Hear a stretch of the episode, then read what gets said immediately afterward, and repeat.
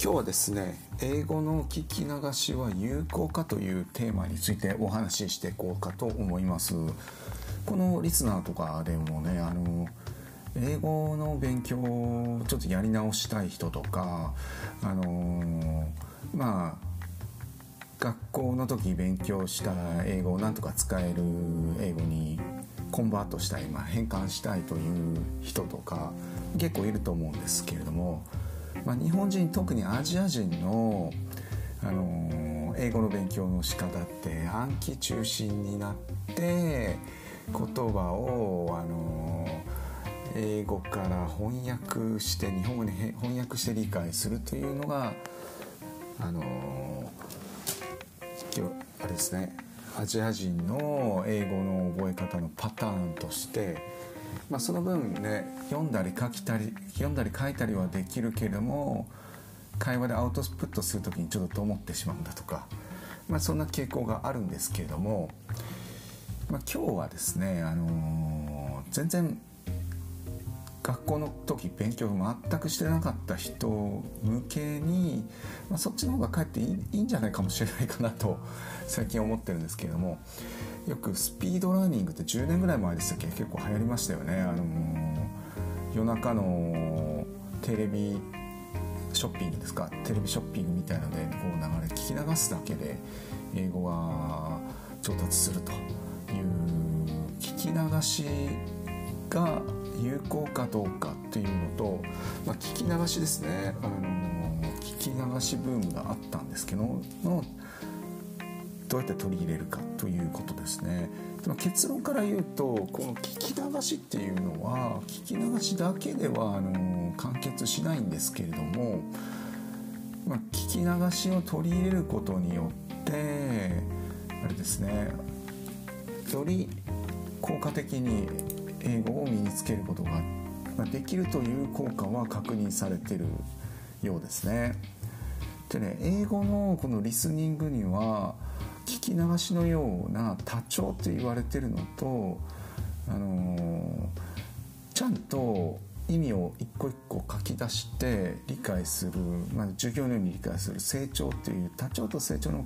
コンビネーションが必要なんですよね。でですね、まあ、順番的に言ったらやっぱ成長という、あの、まあ、ちゃんとわからないことを書き出してあのちゃんと理解してから、まあ、復習としてある意味復習としてそういう聞き流しですか、まあ、聞き流しって別にスピードラーニングとかっていうああいう教材買わなくても教材なんか今ゴロゴロゴロゴロ転がってますしまああの別にあれをあれにこだわらなくても全然ニュースの CNN とかでも大丈夫ですしで今だったら人気なの TED スピーキングとかあれですよね。そういう TED っていう、まああのロサンゼルス発でしたっけ？ロングビーチ発ですよね。ロサンゼルスのロングビーチ発の、あの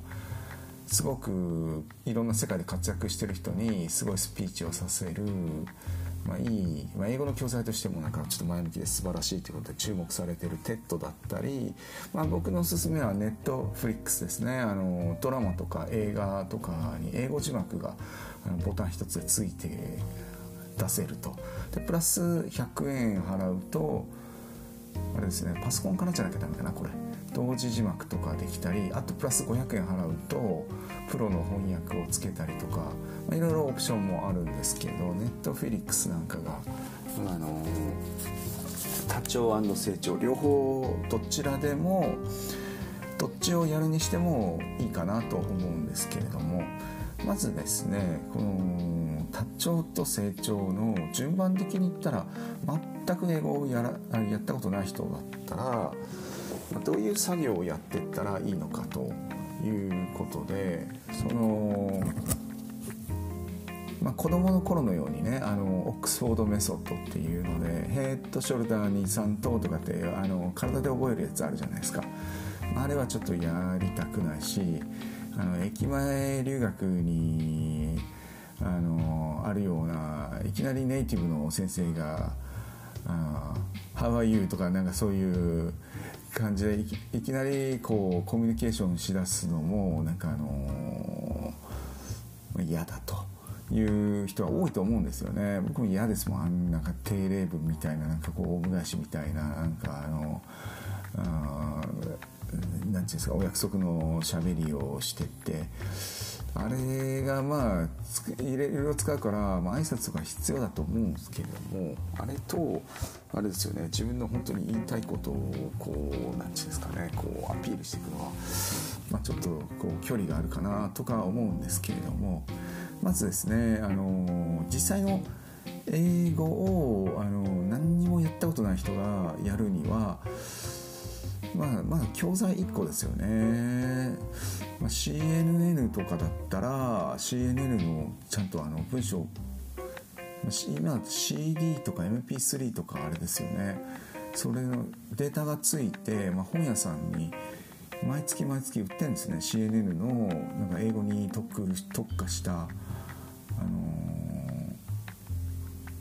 ー、記事とかをそのままニュースの音声にダイアログみたくあれがついててあれですよ英文がついててでまあこれ使うと英語の辞書を使わなくても 勉強できるとかっていうんですけれどもでもね英語の英語の辞書なしで英語を勉強するのはやっぱ無理ですよね。その絶対その英語人生っていうんですか？英語人生に辞書ってって避けられないんですよ。で僕がおすすめするのは、まあ、アプリの辞書とかそういう、まあ、電子電子辞書ってやっぱ56年使い倒すとぶっ壊れるじゃないですか。あのキーが熱波ついたとかコーヒーこぼしたとかあの反応しなくなったとか。なのでアプリの辞書だったら例えば僕 iPhone なんですけど iPhone まあ、3G の時に買った辞書が今でもあの新型の iPhone に入れてもアップデートっていうんですかされて今でも使えるたまに使えないのもあるんですけどなのでアプリの辞書でやっぱ揃えるとまあ主に必要なのは、まあ、AA ですね。AA と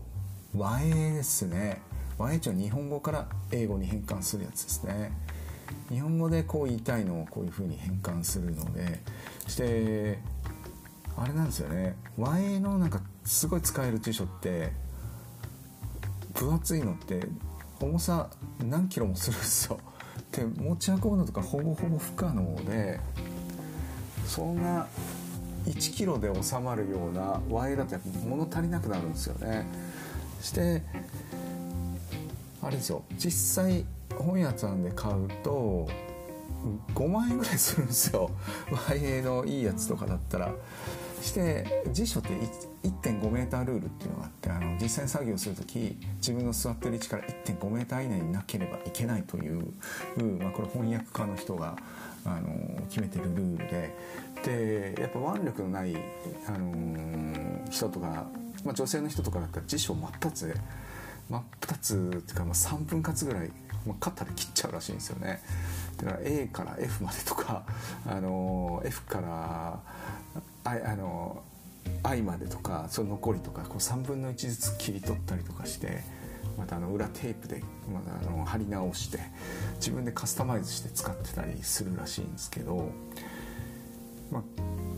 あ、あんまりその重たい辞書になると僕はアプリがいいかなと思うんですけどでもですね紙の辞書っていうのも紙の引き癖っていうのをつけた方がいいと思うので紙の辞書ね英英辞書ですね。英辞書は絶対いりますね。で英辞書紙の辞書があったらアプリも1個入れてください。アプリだなんでアプリかというと、まあ、発音が出るからですね。発音が発音がね綺麗な発音が出ないと間違った発音のまま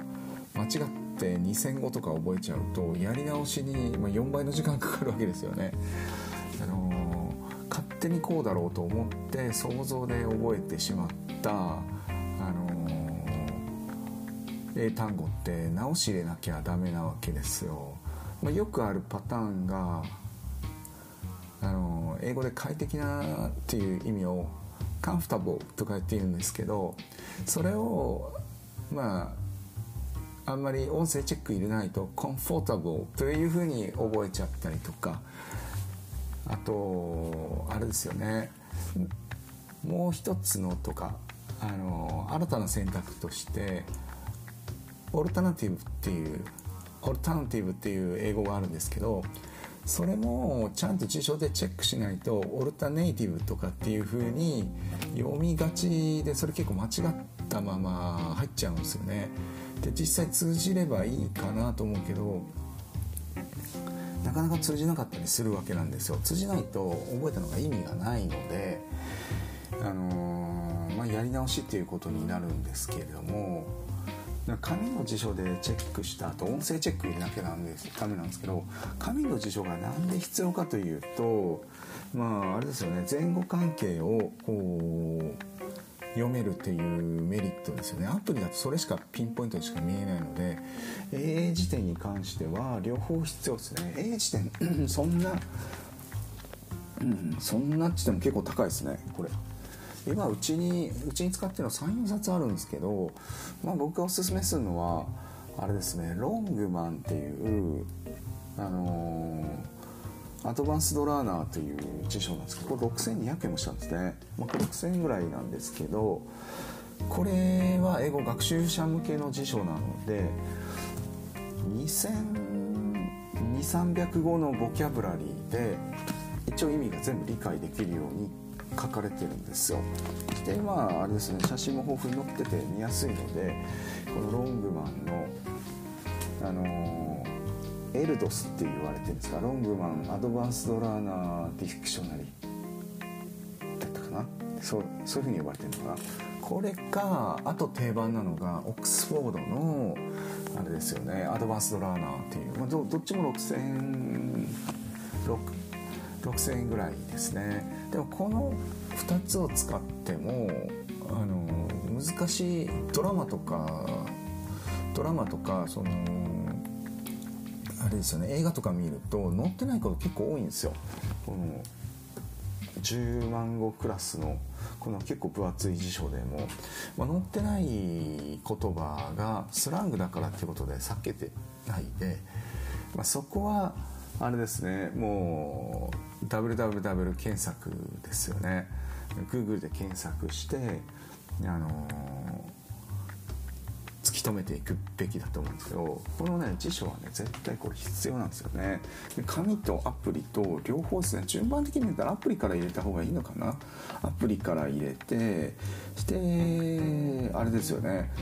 辞書は、まあ、家に据え置きで紙の辞書ですか。この、まあ、6000円ぐらいなんですけどこれ1回買うと、まあ、20年ぐらい使えるんじゃないですかね。僕はもうちょっと最初はねオックスフォードワードパワーという英辞書を使ってたんですよ。もうちょっとあれですよね。ちっちゃいやつで使ってたんですけどなかなか空振りが多くなってくるんですよね。どんどんどんどん。あの空振りっていうのは調べたけどのこれじゃ載ってないっていう空振りが多かったんでそ、うん、率が高くなって卒業したんですけどこれオックスフォードワードパワーこれ最初に買った英辞書いつ買ったのかな？これはえー、と何年だろう。まあまあこれ20年ぐらい前に買ったと思うんですけど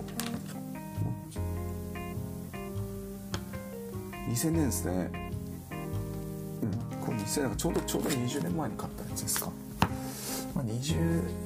まあ、あれですよ紙の辞書が20年ぐらい使えるので、まあ、英語人生だと思って。これは買い揃えてください。あと和英ですね。和英ないとこう瞬発的に自分の思ってることを英語にこうパパンとこう変換聞かないんでこれはアプリの方がいいです。あの手に持って歩けるやつは絶対種類少なくて物足りないですしして中学校とか英語あの高校で使ってるような辞書基本的にあんまり役に立たないと思いますよ。空振りが多くなってきますして空振りするとどうしてもね、あのこれ会話的表現でスラングだから覚えなくていいだとかあと、うん、これなんかトイック試験に出ないからこれ覚えなくていいだとかやっぱ試験中心に考えてしまうとなんか友達のできないカクカクしたちょっとスクエアな英語になってしまうので、まあ、会話的な英語をゴールに目指すんだったら、ねあのチャット英辞書とアプリですね入れた方がいいと思います、まあ、いろんな意見ありますけどね世界各地にいろんな鉛があって日本人の中で日本人っぽくジャップリッシュでいいんじゃないかという意見もあるんですけど、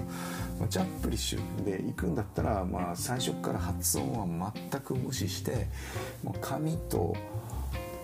紙の辞書だけで音声チェック全くしないででも結構簡単なことが聞き直されたり通じなかったりするので苦労して疲れちゃうんですよねそれだと。なので音声チェックしてなるべくジャップリッシュをあのジャップリッシュ発音を直しておいた方がいいかなと思うんですけどね。知ってる単語で聞き直されるの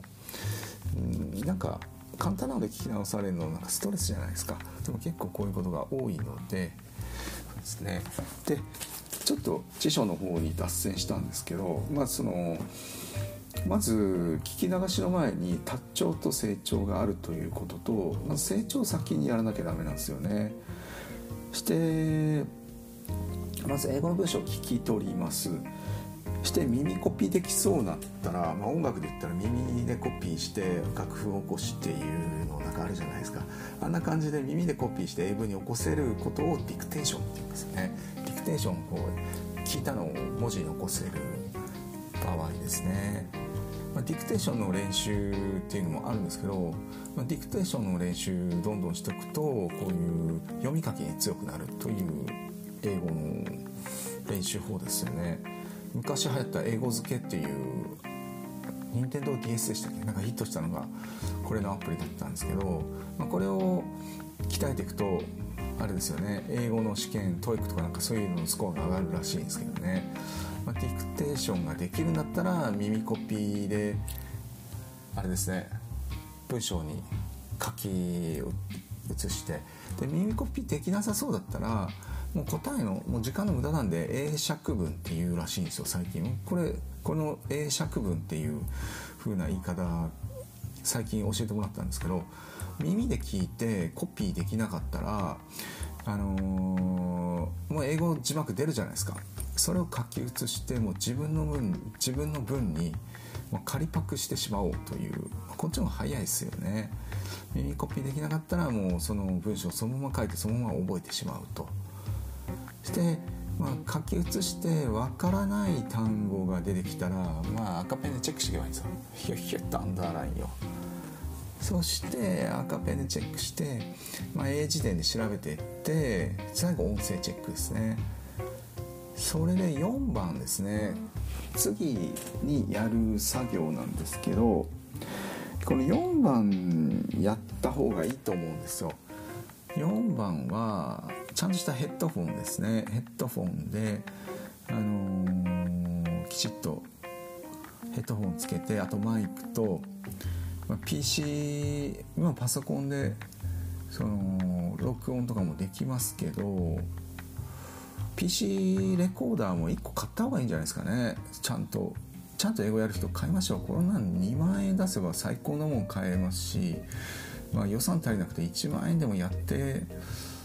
まあまあ大丈夫、まあ、2万円ぐらいですよ、まあ、大人これ聞いてる人子供じゃなくて大人だと思うので、まあ、2万円ぐらいの PC レコーダーにヘッドホンとマイクですね。それでも3万しないと思いますよ。全部揃えてって。まあヘッドホンでもあれですねモニター用のやつがいいですね。ちゃんとあのその音楽聴いて気持ちよく聞こえるとかじゃなくてあのまあ歌歌ったりあの演奏したり人が使うモニター用ヘッドホンってあるんですよ。音を正確に出すやつ。それを使った方がいいと思います、まあ、安いので5000円から、まあ、高いので1万3000円1万4000円ぐらい。もうもうちょっとあるのかな。まあまあ5000円ぐらいでいいでしょう。でここれをつけて録音ですよね。自分の読み上げた美しいジャップリッシュ発音を聞いて、まあ、結構がっかりすると、まあ、このがっかりが必要なんですよ。それ、まあ、英文読み上げてですね成長の順番からもう一回おさらいしますね。1番が耳コピできそうだったらディクテーション。あの英文見ないで書き写すと。で耳コピできなさそうだったら英釈文っていう文字を見てそのまま書き写すと。で自分のものにして覚えちゃうと。で分からない単語に赤チェック。で赤チェック入れたとあの単語を英辞書で調べる。英辞書で調べて意味分かんなかったらもう1冊ぐらい英辞書で調べるとだから2種類あるといいんですよ。アプリと紙の辞書で違うバージョンを持ってると。でこれでも分かんなかったら英和辞書使っちゃうんですけど、まあ、英和辞書はあれですよね。ウェブ利用とかそのネットのあれですよね。インターネット検索でいいんじゃないですか。英和辞書はメイン辞書にしない方がいいと思いますね。やっぱ日本語にあの依存しちゃう癖がつくのであんまり良くないと思います。その例えば受験生で受験で英語でパスするとかその何でしたっけトイックのスコアを上げるとかもう期限が切迫してスコアを上げなきゃダメだとか、まあ、そういう人は、まあ、そうなるんでしょうけどまあ、ちゃんと英語を身につけた人は英英辞書を使った方がいいと僕は思いますね。で英英辞書を使うと例えば時間かかるんですよ。英英辞書で調べてそれからアプリで音声チェックかけてで意味調べるのにやっぱ3倍から4倍ぐらい時間かかるんですよ。だから、あのー、単語を覚えるのにすごい時間かかってしまうんですよね。でも最終的に単語のボキャブラリ数が3000から4000身につけてれば3000から4000の単語を回して回して、えー、あれですよね英語を話していくっていうのが僕はおすすめだと思うんですよ。であの大学受験とかになるとセンター試験で6000でしたっけ？であれですよね。TOEIC ハイスコアなんたら8000とかボキャブラリー大きくこうすごく上がっちゃうわけですよね。ボキャブラリー上がると第2カ国語の人と話しても聞き直されることが難しい単語を使うと聞き直されることが多くなって本当のネイティブの人としか会話ができなくなって多分8000語レベルの難しい単語使ったらもっと難しい単語で返されて今度1万2000語レベルとかの返されて あこの人こういうこと言っても通じるんだとか思われてしまうので会話の難易度自体どんどんどんどん上がってってこれはどうなのかなとか思うんですけれどもまあまあまあ、僕としては4000語レベル3000語ぐらいを使いこなしてたまに4000語5000語をちょろちょろと使うぐらいを使い回していくと、まあ、英語で全然仕事とかもあのスムーズに流れると思いますけどね。でも4000語5000語レベルの難しい言葉ななんですかそれって聞き直しても全然あの恥ずかしくないので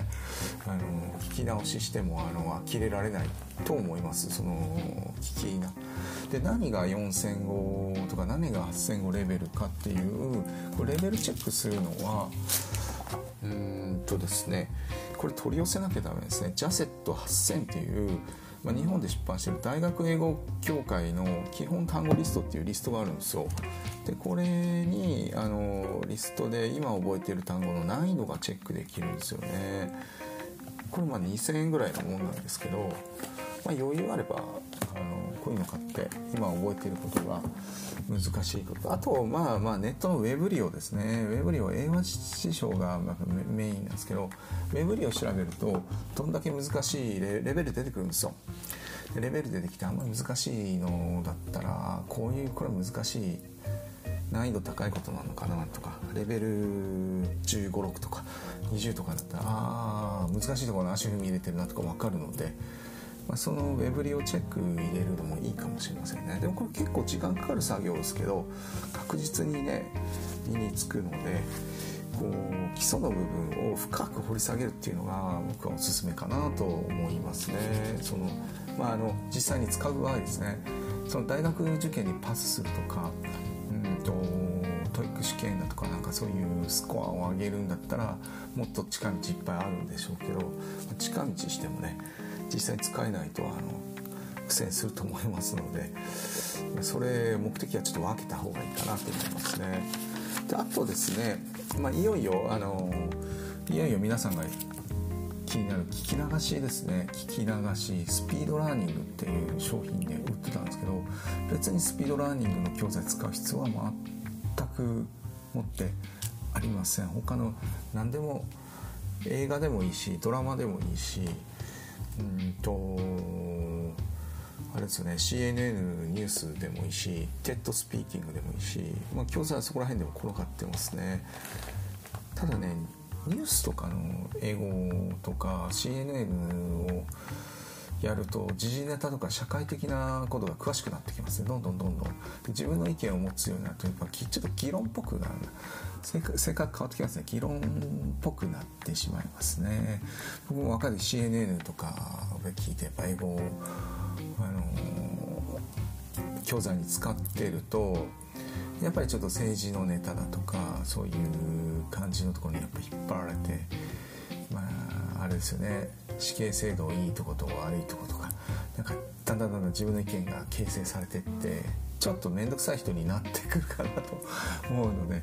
あの友達が作る普通のドラマとかそういうようなあの覚えていくとそのままそこのセリフとかが使そのまま使えるので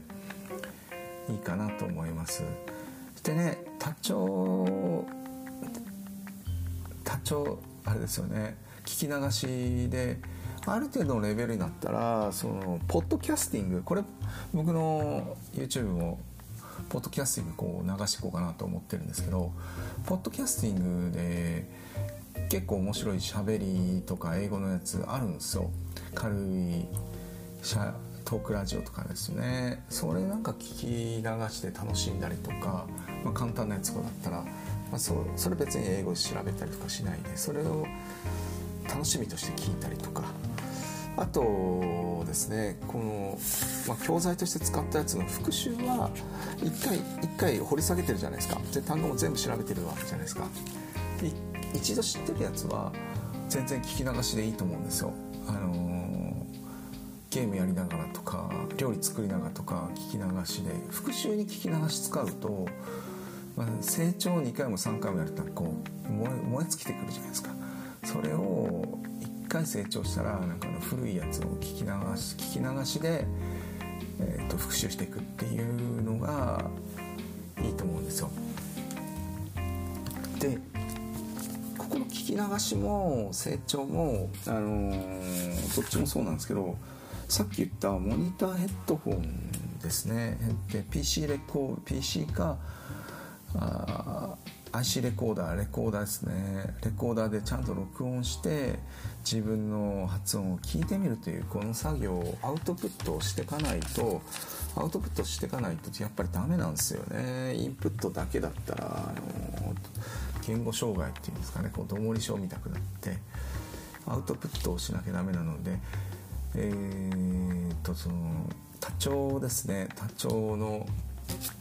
聞き流しであってもシャドーイングっていうシャドーイングの練習ですね。シャドーイングって言ったらあの英語がパッと喋ったらパッとそれについていって真似して喋る。シャドーイングの癖をつけていくとアウトプットをだいぶいいと思います。シャドーイングで英語結構綺麗になるのでこの目とねあの声出さないで英語勉強してるとだんだんだんだんジャップリッシュになってってまあさっき言ったちょっとあの元の音とあの元々の音と実際の勉強したののギャップが結構生まれて修復作業に4倍かかって実は一生修復できない人とかも多いわけですよ。あのたくさん勉強しちゃうと修復が箇所が多くなっちゃうのでこれね受験とかで、どうしてもねセンター試験までに6000叩き込まないとちょっと勝負ならないからしょうがないとかって、ま、受験生とか言うんですけどだから受験スピまああれですよね受験生とか英語だけじゃなくていろんな算数とかねあの理科とかそういうあるいは算数じゃない数学に科学でしたっけ？そうですそういうふうに言いますね。そのそういうのとかもやらなきゃダメなんで社会とかもいろいろやらなきゃダメなんでその英語ばっかりに時間かけてられないからっていうことでどうしてもね英和辞書を使って発音とかきちっと掘り下げないでザーッと流す感じにな受験生はなってしまうと思うんですけどでも受験生じゃない人とか大人とかそういうなんちゅうの、